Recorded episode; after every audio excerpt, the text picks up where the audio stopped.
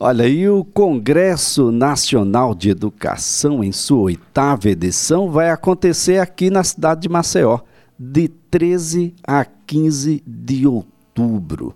Um congresso que ah, eventualmente tem ah, se aproximado aí de 10 mil participantes em cada edição e vem se tornando o maior evento de educação do Brasil, além de ter parceiros e instituições como a Fundação Roberto Marinho, Canal Futura e que conta sempre com a programação muito densa. Quem está na linha e passa a conversar conosco é Paula Castro, doutora em Educação pela Universidade Estadual da Paraíba, coordenadora geral do CONEDU, Congresso Nacional de Educação, a quem a gente agradece, viu, professora, por estar conosco, falar sobre educação, principalmente ah, depois da pandemia, que a gente ainda sofre, as universidades, as escolas, desde o ensino inicial até chegar ah, no ensino mais especializado, nós temos ainda desafios enormes e esse congresso, naturalmente,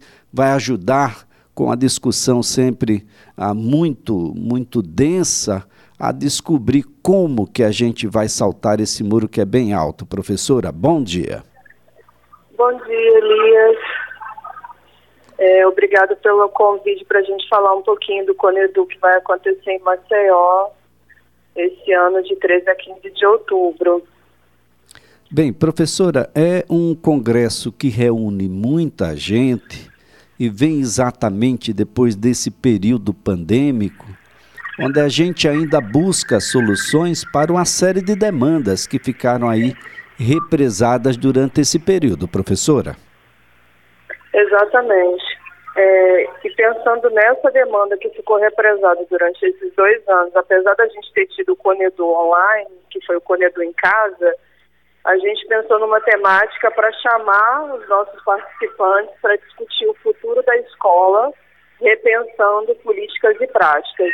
Então, qual é a escola que a gente quer daqui para frente, né? Qual a escola, quais são os desafios que a gente ainda tem que enfrentar, além de todos que a gente já tem para preencher esse período que a gente teve de pandemia, que a gente teve uma série de enfrentamentos, a gente lutou e conseguiu, né? Estamos aqui agora para contar um pouco como foi nossas experiências, mas é importante resgatar também o que, que desse tempo a gente vai levar para a escola e aquilo que a gente vai agora repensado as nossas práticas. Então, a programação do Conedu desse ano é para a gente compartilhar essas experiências, né, através da programação, com os palestrantes convidados, mas também nas atividades que a gente vai ter de comunicação oral e apresentação de pontes, bem como também dos minicursos que vão acontecer durante os três dias de evento lá no Centro de Convenções o tema Educação, Luta e Esperança, outros outubros virão. É, professora, a, o Brasil, Alagoas, onde vai a ser a sede do, do próprio Conedu, já tinha aí uma série de, de problemas difíceis, porque são culturais, históricos, ah, e é claro que a pandemia aguçou alguns, trouxe algumas soluções e nos traz aí um, um, desafio em tempos de proposta de educação em casa, em tempos de ensino à distância, quais são os limites, a proporção, o que é que pode, o que ah, bom, em tese, pelo menos, ainda não deve ser 100% telepresencial. Essas coisas todas estarão permeando a discussão dentro do Congresso? Sim. É, a gente pensou em cada uma dessas temáticas que a gente já vivenciava antes, né, que a educação é sempre um campo de desafios e de enfrentamentos, e naqueles que a gente teve que lidar durante a pandemia, que agora são pautas de discussão, tanto das políticas que a gente vai ter que repensar, como é que elas serão parte do cotidiano da escola. A gente tem na programação a discussão sobre o ensino híbrido, né, que já fazia parte de algumas instâncias, né, especialmente de ensino superior, mas que veio fazer parte de todo o segmento desde a educação infantil como é que essa realidade vai se manter né, no nosso cotidiano escolar ou não vai. Então, a gente tem na programação um convidado que vai discutir o ensino híbrido, que é um convidado do canal Futura, o João Alegria, que também o canal Futura foi um grande parceiro do Conedu. E a gente tem também uma discussão que é enorme e super importante, que é a questão da alfabetização e do letramento, que vai desde a educação infantil até a educação de jovens e adultos, que foi uma grande discussão durante a pandemia, como ela deveria acontecer. Então, no Conedu, a gente vai abrir na programação as palestras que vão discutir especificamente sobre essa temática, né, além das esperanças e resistências que a gente precisa ter no campo da educação como um todo, uma vez que as universidades sofrem atrasos de financiamentos, a importância que se tem de construir esse diálogo e o Conedu vai fazer isso dentro da programação em diferentes palestras, em diferentes atividades. Como é que a gente precisa estar sempre repensando o nosso campo para que a gente mantenha viva a nossa esperança de resistir e acreditando que a educação é ainda ao caminho de mobilidade social, de mudança que a gente tem na nossa sociedade. Professora Paula Castro, a, o, o, tema que a senhora acaba de abordar, a alfabetização, é um tema extremamente caro. Como é que ainda no ano de 2022 o Brasil continua colocando em, na sociedade analfabetos? Como é que a gente dá, consegue produzir isso em 2022? Que desafio é esse que o Brasil ainda não encontrou uma solução que seja perene, professora? Na verdade, muito, existem muitas frentes de, já conseguiram colocar propostas interessantes que diminuíram consideravelmente o número de pessoas que não conseguem atingir a alfabetização. Mas aí a gente chegou em 2020 e encontrou a, a pandemia que afastou muitas crianças é, e jovens também e adultos das escolas porque eles não conseguiam acompanhar. Né? O Conedu em outras edições também foi um espaço que as pessoas puderam compartilhar as experiências exitosas delas no processo de alfabetização.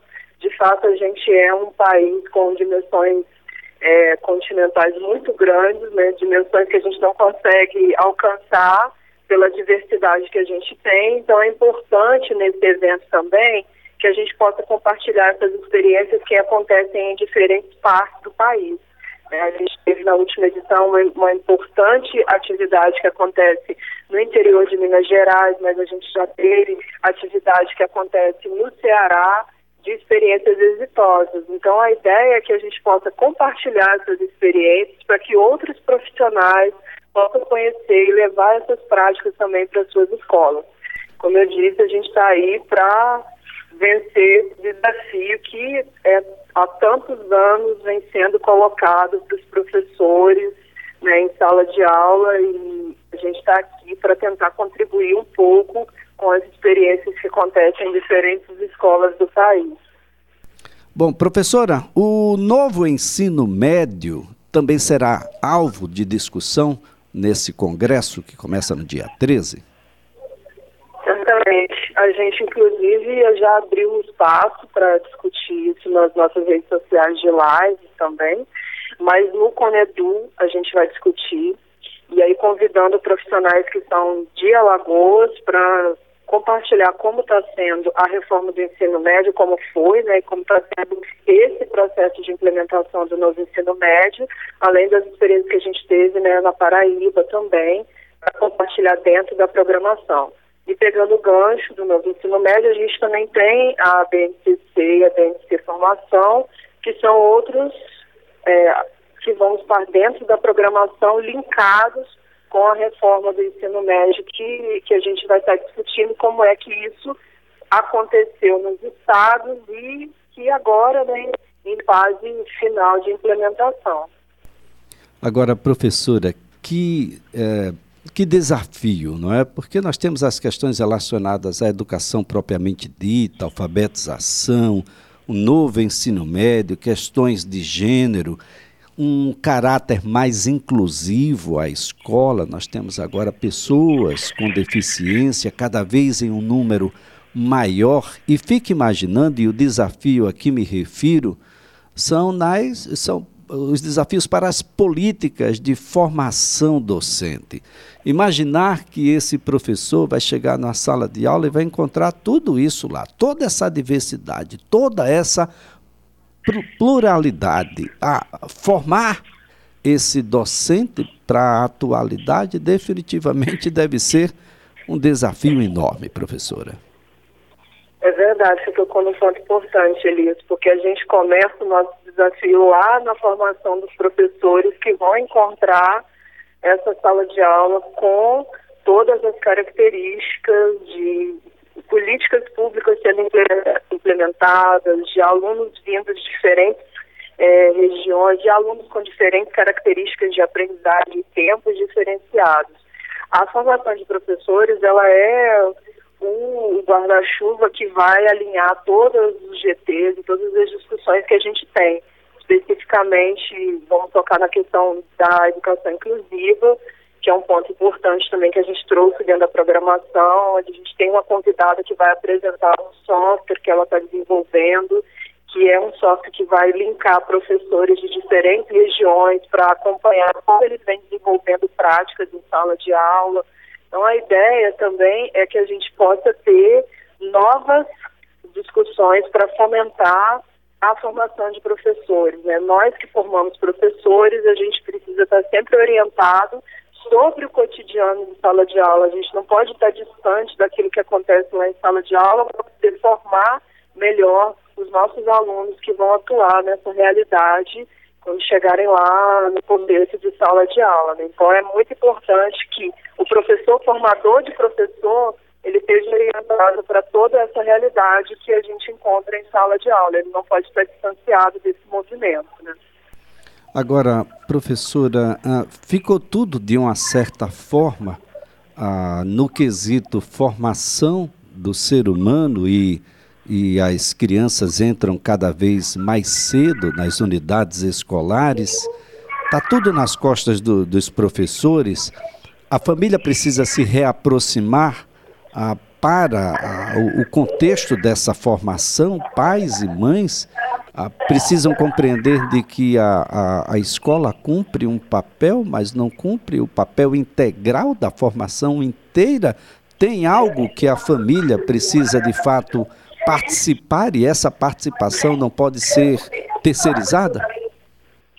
Exatamente. Na verdade, quando a gente pensa no professor dando conta de tudo, não dá, ele não tem essa nem a formação nem a obrigação de fazer estando a escola inserida num contexto social, a gente precisa pensar também que as outras instâncias sociais elas são corresponsáveis pela formação do cidadão. Então, politicamente e socialmente, a gente está inserido num contexto que precisa tá, ser copártice também na formação do sujeito social.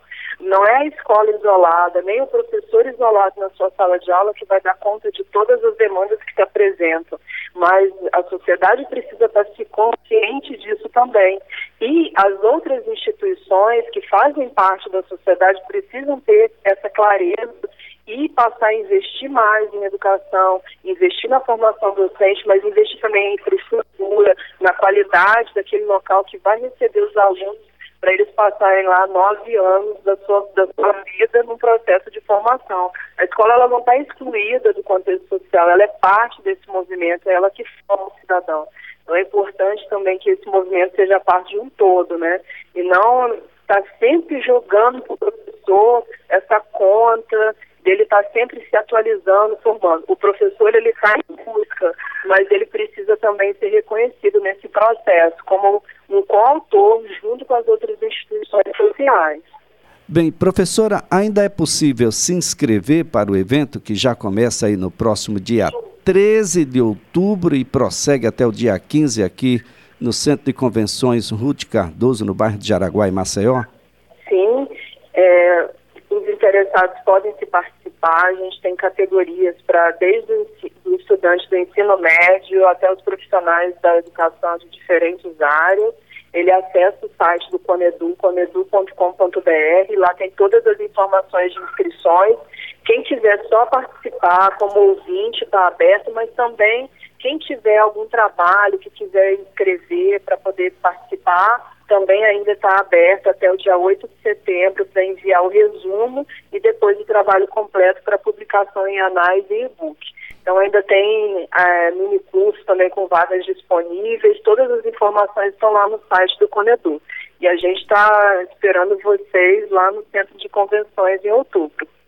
Professora Paula Castro, antes de mais nada, dizer que a CBN estará acompanhando para e passo toda a evolução do Congresso aqui na cidade e desde já agradecendo a sua participação aqui no programa. Um ótimo dia. Ah, muito obrigado, um ótimo dia para você também.